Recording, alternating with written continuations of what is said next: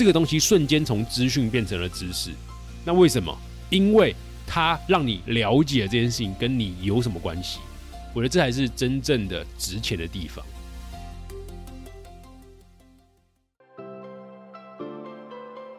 你好，欢迎收听雷蒙三十，我是雷蒙。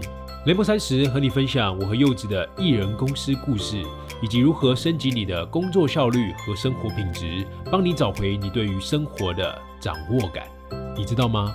我们的三十岁除了朝九晚五，还有另外一种打开的方式。我是雷蒙，你的生活黑客教练。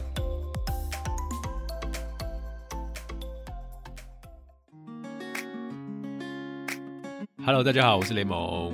Hello，大家好，我是柚子，欢迎回来收听艺人公司，耶、本集节目是由全家 Last 咖啡赞助播出。早上一杯咖啡，带你开启全新美好的一天。Last 咖啡新推出的单品咖啡来自印度巴巴布丹吉里山。对，全水洗式终身烘焙的处理法，让您感受三段与众不同的咖啡风味体验哦。还有前段会散发出草本迷人香，中段带有李子柔和的微酸，还有巧克力香气，尾韵则是伴随着空烤的茶香，有没有越念越顺？对，没错。那咖啡的特别之处就在于它是联手日系品牌 UCC，透过专业的选豆，挑选台湾少见但风味独特的生豆产区，要带给大家别具一格的咖啡体验。所以咖啡的单品巴巴不担心淬炼，全台三千七百五十间店欢迎品鉴，所以大家一定要记得去喝啊！对，如果你有喝的话，也可以 take 我们。我发现有蛮多盟友喝了之后跟我们分享的。对，我们就会帮你再分享过去，然后我们就可以好跟我们的全家好好交代一下。这样对吗？这样对啊，这样有带货的感觉啊。好，所以上一集我们聊到了信用跟贷款，分享了我们为什么要跟银行贷款，而不是拿投资人的钱哦。那另外还有聪明的判断要素有三个指标，就直观指标、基础指标，还有高阶指标。那这个指标的内容是什么呢？那你就要听上一集啊。我这边讲完了之后，你还要去听上一集嘛，所以记得去听上一集哦。对，那上一集的启发点呢、是聪明并不代表善良，因为聪明的坏人多的是，但是善良却是通往聪明最后一个层级的重要指标哦。所以这是一个连续性的 podcast。如果你第一次听到这个节目，你可以听完这一集，然后往前听，你就会发现说，哎，会慢慢的解构我们的故事，然后对我们会有一个更完整的认识。嗯，没错，好的，那今天就继续来和大家分享我和雷蒙实践艺人公司又有得到哪些启发吧。那今天的启发点呢、第一点呢是什么事情适合外包出去呢？要先了解什么不适合外包，直接面对用户的事情，需要自己亲自做、自己掌握哦。第二点呢、是刘润老师说过，知识从来都不应该收费，因为真正值钱的是传递知识的手艺。那雷蒙怎么看呢？我们今天就来好好的跟大家聊聊吧。准备好了吗？开始喽。三月才刚开始没几天呐、我觉得已经过了好久，因为最近每天都有很多新的事情要处理，像是邀约的信件回不完，然后原本做的事情也要持续的进行。其中一件事就是雷蒙正在筹备一堂 Notion 的线上课程。那虽然这不是雷蒙第一次开课，但是要筹备一堂线上课程，其实真的还蛮不简单的。要思考内容、规划课程，然后设计的风格、视觉，还要拍宣传片，这么多的事情，以前雷蒙都会说我都会啊，那我就全部自己来。但是这一次他学聪明了，我们决定要把一些工作外包给别人来执行。但是就有盟友问我们说，他们也是刚开始创业，也快要忙不过来，想要知道我们到底觉得哪些事情是该外包，哪些事情是该留下来自己做的呢？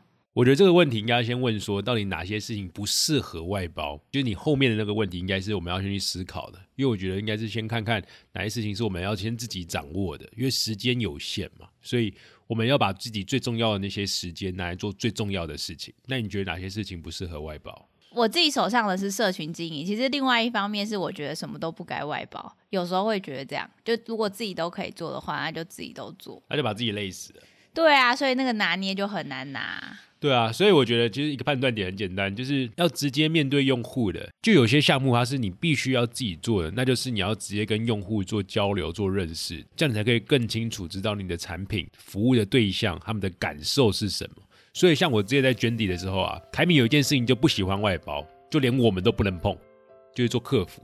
哦，第一对线直接面对客户的事情，当然说我们之后有碰一些啦，可是基本上主要八成都还是他来弄。嗯，就是他觉得说，面对我们所有的买我们卷底服务，我们是一个企业协作的工具，所以就是企业们会使用卷底来做沟通，所以来做客服的通常都是一些企业的 HR 或是一些负责人，他们想要了解卷底的东西，嗯，所以这些他们主动来了解，表示他们就有这个需求，他们就是转单率最高的一群人。海敏就要先了解他们到底哎为什么会有这个需求，那遇到了什么样的问题，那我们怎么样修正？这凯敏在做互动的过程中，由凯敏直接出马。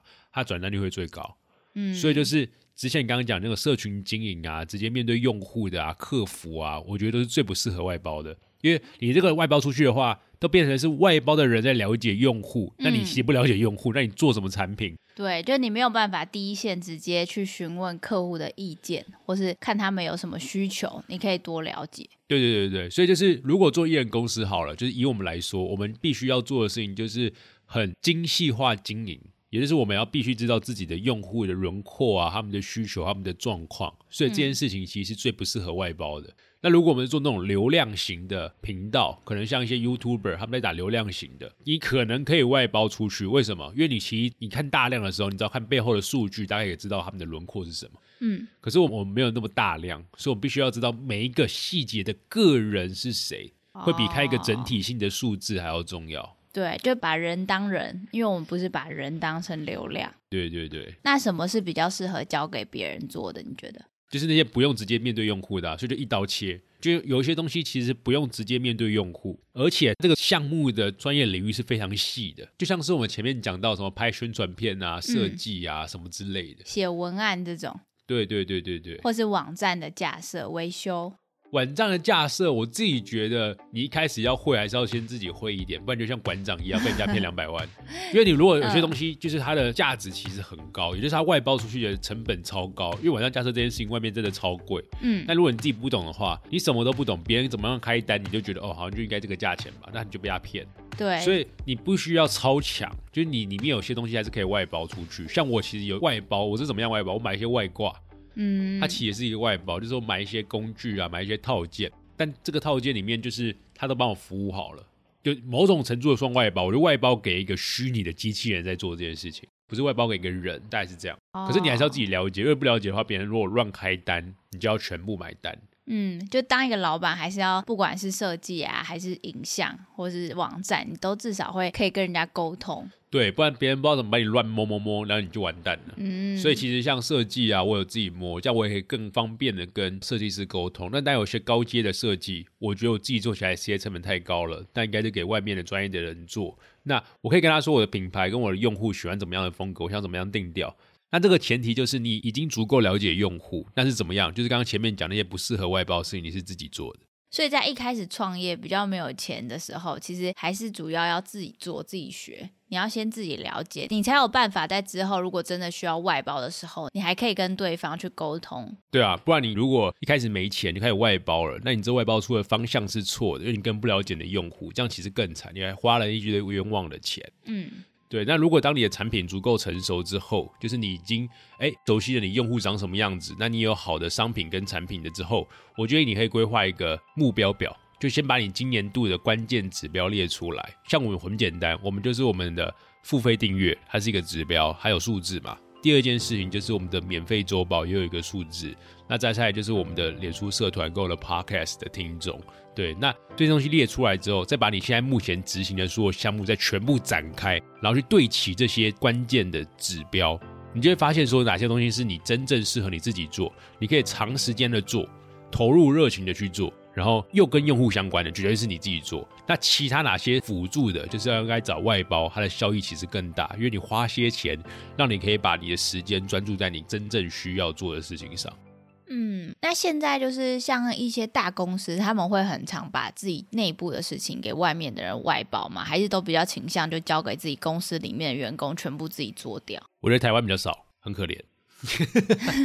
就我觉得台湾的状况，大公司还是有点不太相信个体，都会觉得要自己养，这样子比较安心。甚至可能就有一种感觉，像你看台湾在做远距工作的时候啊，老板都很不放心员工们回家工作，因为他们就有一种不信任，就觉得说只要没看到人就没在工作。嗯，我觉得跟我们小时候教育很像，就爸妈就觉得说，反正小孩子躲在自己房间里面就不是在读书，就是在打电动，所以书房都在放在外面。嗯，好像很多人都这样搞，可是我对觉得这样很可怕，因为这其实是最花钱。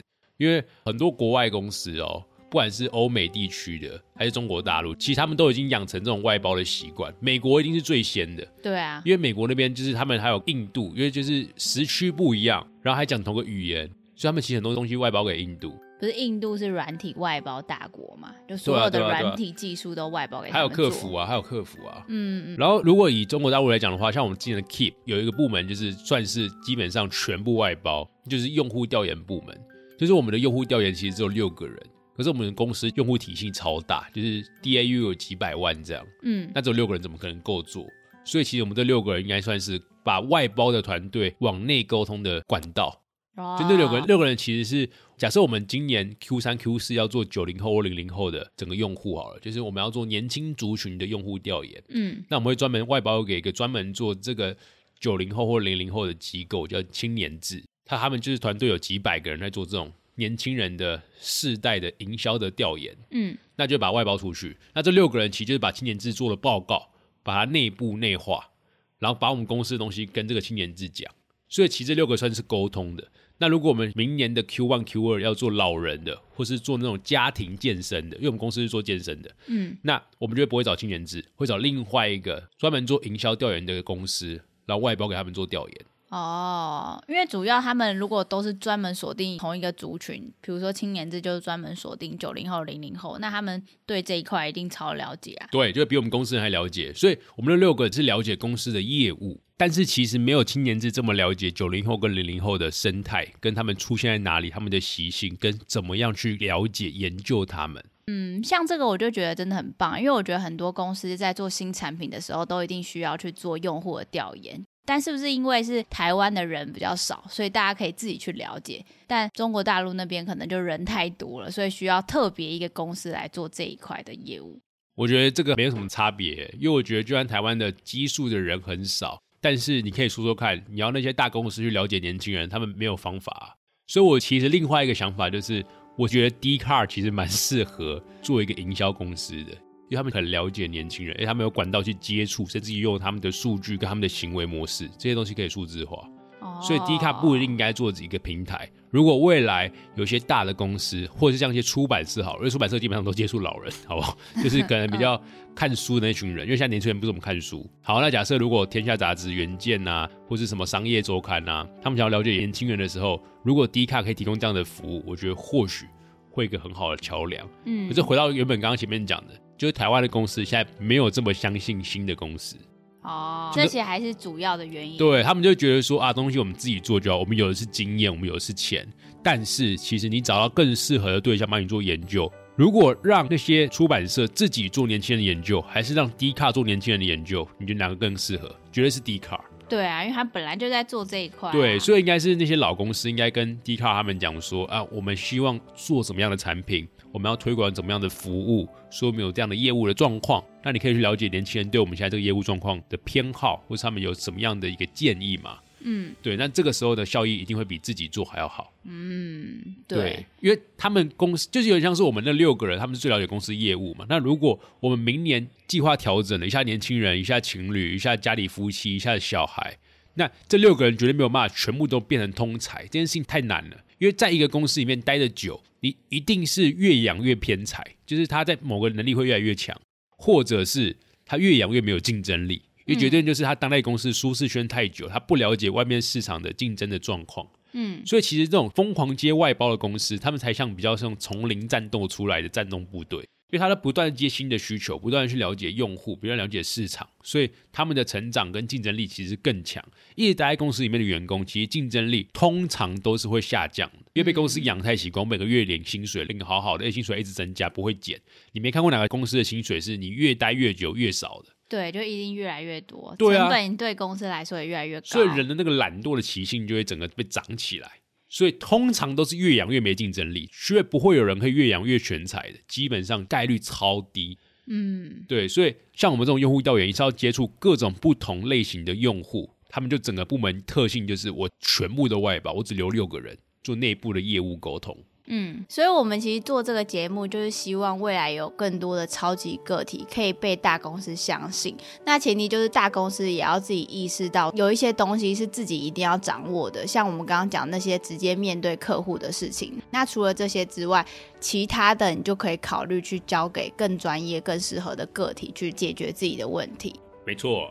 未来不确定性越来越高，其实如果增加外包的话，也是增加自己公司的弹性。嗯。那我们上周啊，除了在筹备线上课程之外，其实很多时间我真的都在忙着处理公司大大小小的事情。那雷蒙呢，他则是忙着产出内容，做好订阅制服务，还有一个电视节目和线上课程在跑。前几天我在写脚本的时候啊，忽然有一种感觉，就是我竟然会开始怀疑自己写的内容。我会觉得好像写的太简单，这应该大家都知道了吧？就像上一集在聊银行贷款还有信用卡的使用方式，当我写完脚本给雷蒙看的时候，他也会说：“啊，这个不是大家早就知道了吗？”然后我就更怀疑自己了，所以我们的脚本就一直不断来回的修改修改。然后我就突然在想，哎，我们现在这个状况是不是就是传说中的知识的诅咒啊？对，因为知识的诅咒就是当我们对某些领域越来越熟悉的时候啊，我们就越难去让别人理解我们所理解的，因为我们越来越不会教人。对，那我们为什么会这样子？就是应该有些人听过知识的学习有四个阶段，第一个阶段是不知道你不知道。第二个阶段是知道你不知道，就是你原本是你什么都不知道，就跟一个小婴儿一样。然后你当时突然间顿悟，就发现哦，原来我不太懂微积分，就是你知道你不知道这件事情。嗯。第三个阶段是你知道你知道，就是你知道我会了微积分。第四个阶段是不知道你知道，就是我不知道我会这件事情，哎，可是我就是已经会了。什么意思呢？我举例来说好了，就像是骑脚踏车。你一开始在小孩子的时候，你完全不知道脚踏车这个工具存在，所以你不知道，你不知道。对。然后你现在走到路上了，突然发现说：“哎，有人骑脚踏车，哎，是两个轮子。”你快问爸爸妈妈说：“那是什么东西？”爸爸妈妈说：“那是脚踏车。”你就知道哦，原来是脚踏车。我知道我不会。嗯。好，开始练习了。我慢慢知道我会了，所以就变知道我知道。到现在，我相信每个听 podcast 应该都很会骑脚踏车吧？那你就会发现说，你现在骑脚踏车是你站上去，你马上就可以骑走了。你就会变成旁边的小孩子看着你就说哇怎么这么厉害？可是你要教他怎么骑脚踏车的时候，你却没有办法教，就说上去不就能骑了吗？真的哎，我发现就很像是我在教你开车的时候，就是我觉得很简单，然后我已经忘记就是上一次我们练习的时候，我应该要怎么教你？我就说就打左转呐，右转呐，可是我不知道要怎么解释那个我已经会的这件事情。对，因为我那时候拿驾照到现在已经过太久了，所以所有那个教练教的基本上都忘光了，然后一直都没有上路，所以就变成一种原本知道我知道，然后现在变成知道我不会的这件事情，然后柚子就感觉像已经进入了一个不知道我知道的概念，好饶舌哦，对不对？就是大家花一点时间去思考这件事情。我们可以举得另外一个很日常，就是做菜，就真正的大厨他们会做菜的时候，就是你把菜全部摆出来。他就莫名其妙的，绝对是莫名其妙的，就可以做出一道非常好吃，而且是你在菜单上没有看过的菜，真的，它会自动排列组合。然后你就要去采访他说：“哎，这个大厨你怎么把这道菜做出来的？”他一定没有办法好好的讲清楚。他就说：“哦，这种东西就是你的盐巴要加少许，酱油加一点。靠，什么叫少许？什么叫一点？就是 就是没有人能够理解。他们已经是用口味去分辨这道菜好不好吃。对他们就是那种 emoji 对就可以直接做出一道很棒的菜。”可是他没有办法跟别人讲说怎么样做一道像他一样的菜哦，所以会不会有一些刚加入雷蒙三十的听众会觉得听不太懂我们在讲什么？但是我自己却觉得很简单。一定会有这样的状况，因为我们在讲一件事情讲久了，他会熟悉，熟悉了之后，你为了简化，甚至为了效率，你会出出现一些黑话，就是有点像是一些简写，像我们讲台北车站会讲北车这种感觉。可是南部人觉得什么北车，或南车哎，东车。你大概懂我意思吗？对，所以像我们就会讲到所谓的生活黑客，这是一个新的词嘛？那这个词其实听我们的 podcast 的老听众、老盟友们都知道，他其实就在讲现代社会中特别讲究自己生活意识的一群人。那这句话又有个黑话，就是什么叫生活意识？四个字都听得懂，可是合在一起就感觉怪怪的。嗯，对不对？生活意识就是我们知道做这件事情的目的是什么，怎么样实验，并且找出适合自己的一套，而不是跟循过往的常规。我们要去破解生活给我们的默认模式。你看，我讲一个生活黑客，我要解释这么长，那我之后大家都听懂了，我就讲四个字：生活黑客，大家就 get 到啊，你就讲这个意思。哦，所以其实我们不太懂的话，要一直去挖掘这句话背后的意思是什么，然后对方就要一直解释。所以我觉得这是语言奥妙之处，就是有些东西我们彼此都有共鸣，都有意识到这个概念是什么，但是没有意识到这些概念的人，他可能就要透过一长段的对话，慢慢去拼凑。哦，原来这个概念要传达是什么样的意境？嗯嗯，对对对。所以其实就是，如果你现在觉得你听这一集 podcast 有很多名词，或是很多概念，或是很多的做法，你都听听不太懂的话，怎么办？很简单，你多听十集，你就能理解了。对于我们自己来说呢？如果我自己就是知识的诅咒的人的话，我就是像你刚刚讲的，我要做的其实是就是一直不断的去分享，还有拆解我这些知识，然后讲给别人听。对，我觉得应该是你要先分辨你的对话的对象，他的程度在哪里。然后我们要教别人数学好了，教别人物理好了，我们要做的事情就是先分清楚对象的程度在哪。那为什么很多补习班或是什么英文补习班，就是你进去的时候要先进入一个入级考试、分级测验呐？就是就是你要通过一个考试知道啊，你是 B 等级，你是 A 等级，那你就不同的老师跟不同的教学方式，这是一个很必要的。因为我们身为一个如果是一个分享者的话，我们要了解我们在跟这个人对话，他的程度在哪，用他懂的话去跟他讲，而不是都用自己的那一套去跟所有人讲话。那这样其实很可怕，除非你接触到就都是那一群人，那就没关系。哦，可是那像我们自己现在就是对着比较大众在讲话，那我们要去怎么把我知道的知识，然后用等级去讲给大家听？我觉得我们的 p a r k 很不大众，是没差。哦，所以是这样子，所以我也不用担心了，是不是？我们就讲我们自己想讲，那如果大家真的喜欢我们讲的东西，不管是我们传达出来的生活方式，还是我们在跟大家讲的知识，或者是我们获得到的一些启发，大家觉得有意思就跟着我们。那如果你觉得都听不太懂的话，嗯，很好，你去看一些其他 YouTube 更适合你。那如果你觉得你听我们东西不太懂，但是你就很想懂又觉得很有意思的话，那就可以跟我们一起走，对。我们路上见。这是怎样？你心想的 slogan 是不是？对对，这个之后跟大家讲。好好笑。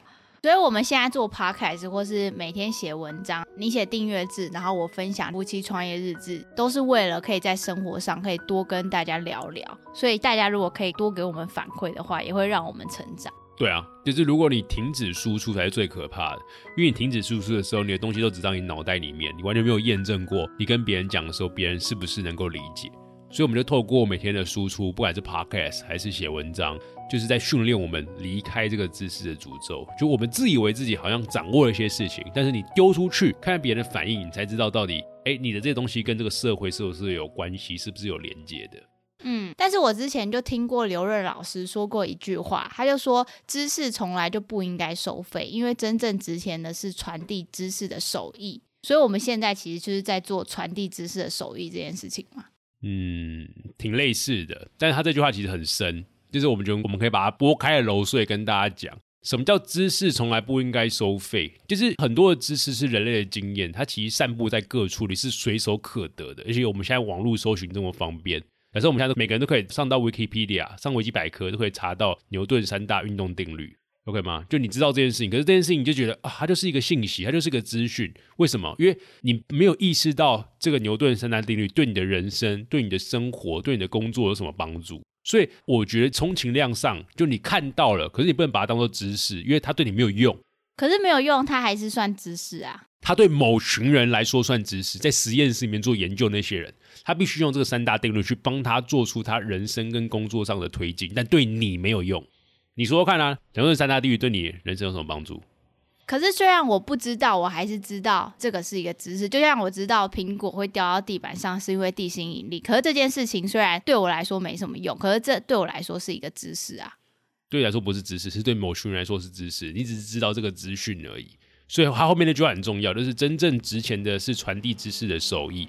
就是这个手艺什么意思？这个手艺就是我要让你知道，原来牛顿三大定律在你的生活上有哪地方可以用，让你完全意识到，都要启发说，哦，原来这个东西对我是有帮助，它可以改善我的生活。这个时候才变成知识。所以为什么后面他讲说，真正值钱的是传递知识的手艺？假设你常常在书上看到什么 GTD 啊，时间管理的方法，然后你就觉得哦，那都是别人的东西，可是你看完都不会用。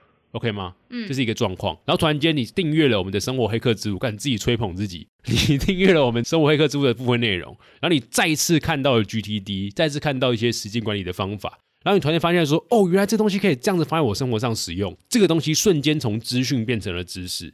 那为什么？因为它让你了解这件事情跟你有什么关系？我觉得这才是真正的值钱的地方。很多东西我们自己去接触的时候，我没有办法意识到这件事情跟我们有关系啊。可是有些人在做分享的过程中，突然让你觉得哎有趣，跟我有关，那我更好的去学习，更好去掌握，更好的放在自己身体里面，这个时候它才变得有价值的。所以为什么有些补习班老师非常厉害，就是这样，就是他明明就在讲历史，可很多年轻人觉得历史关我屁事哦。就那些都是过去死掉人发生的事情，嗯，可是有些年轻人上了一些很棒的老师，他用一些不同的方式去传达这些资讯，让这些学生觉得这些资讯跟我有关，我可以从这些古人的身上学到一些东西，然后放在我的未来做决策判断的里面，瞬间这些古人的经验变成了一种知识，对他而言，所以我觉得知识不是一个普世性的，知识是一个非常的有针对性的，就是你到底能不能用上，它叫做知识。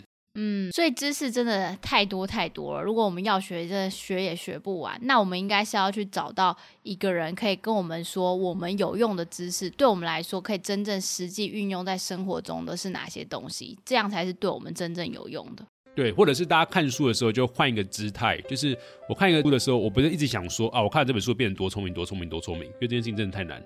我要做的事情应该是看这本书中，我要先想说里面有哪些东西是真的可以改善我的生活跟工作的。就你以这样的角度去走，你变成是你不是为了刷新认知而刷新。很多人可能会觉得，我看完书我就觉得啊，我好变聪明了。我赶快在脸书上跟大家分享说，哎，我今天买一本书看完了，然后每天都在拍书的封面，然后跟大家分享。我觉得这件事情超可怕。嗯，就你只要去想一件事情，就是这个本书里面有哪一个点，你是能够放进你的生活跟工作里面，让你更好，那我就觉得很棒了。嗯，哇，其实这个真的蛮深的，因为我觉得大部分的人都会觉得，我一直想要学习更多新的东西，学习新的知识，对我来说是一种成长。但是我觉得你的成长感觉是去针对性的让自己不足的地方弥补起来，这样就好了，不需要一直去关注好像所有普世的知识。对，就是你不用去熟悉所有的事情，你应该是掌握某几个真的能够放进你身体里面，让你有所变化的知识。我觉得这才是重点。对。好，所以其实这个 podcast 就是我们自己的故事，我把我们的成长跟你分享。那如果你可以从这个 podcast 当中有一两点你可以拿走的，那我觉得就够了，不需要要求自己，就是我们所有的收获你都要有相同的感受。你有一点点成长，我们就觉得很开心了。好，那总结一下今天的内容啊，有两点。第一点是外包的表面上看起来很花钱，但本质上是你去花钱买时间。所以，如果你对自己的目标跟项目足够清楚的话，你应该试着去寻找合适的外包的合作伙伴，让你能够专心的做好你那些真正该做、价值更高的事情。比如说，面对用户的各种事情是你应该要把握住的。第二点是关于知识，我们真正的能力啊，是透过实践把知识的价值给展现。那你去发现，原本那些以为跟我无关的知识，经过优化修正之后，能够让需要的人用得上，来提升工作效能跟生活品质。所以我们在学习的时候，我们没有必要去要求全部的东西我都要懂，我只要从中拿取一两点我真的能够用上的，其实就非常值得了。没错，希望你们这一集可以拿走一两年的收获。那按照惯例，我还是要来跟大家分享，就是有在 Apple Podcast 上面给我们一些鼓励跟评价的盟友留言。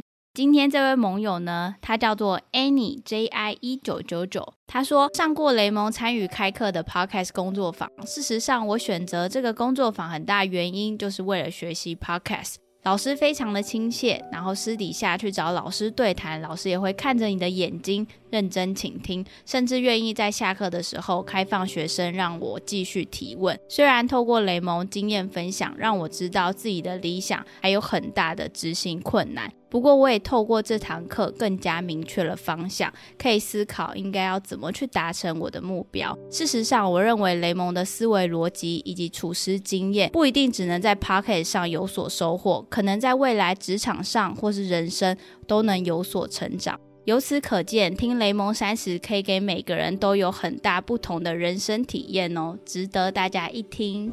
哇，谢谢这个 Annie，她打好多，超级感动。谢谢，所以我们之后要开越来越多的线下课，跟大家实体接触一下。没错，好，那还有另外一位盟友呢，她叫做艾丽莎姐。它的主题是说酸粉退散，很感动哎，他就是很支持的感觉。他说趁过年，我从第一季全都听完了，做了满满的笔记。谢谢你们用心制作这么棒的节目，雷蒙和柚子的声音都很好听。柚子说和生活黑客也都很推哦，现在还会跟朋友一起讨论，每一周都期待你们更新。知道创业不容易，总是很多酸民，但我们这边一群人会一直支持你们的，加油！感觉艾丽莎姐也是创业的很厉害的人，感觉就是被拴过的人。好，没有了，一起加油，一起加油！谢谢大家在 Apple Podcast 上给我们的小鼓励，我们都会看到，然后继续成长跟进步的。好，那下一周挑战呢？我们要跟大家分享的是，我们下一位而立人物要来喽。这位而立人物超级特别，是一位我们在北京认识的朋友，他是得到 APP 的企业项目负责人。然后这是我们第一次要跨海连线访谈，会发生什么事情？我们也很期待。好，如果喜欢我们的内容，记得到 Apple Podcast 给我们打新留言评价。如果只是给五星评价的话，还可以附上一些留言，我们就帮大家把大家的留言念出来，然后我们给大家一些回馈的。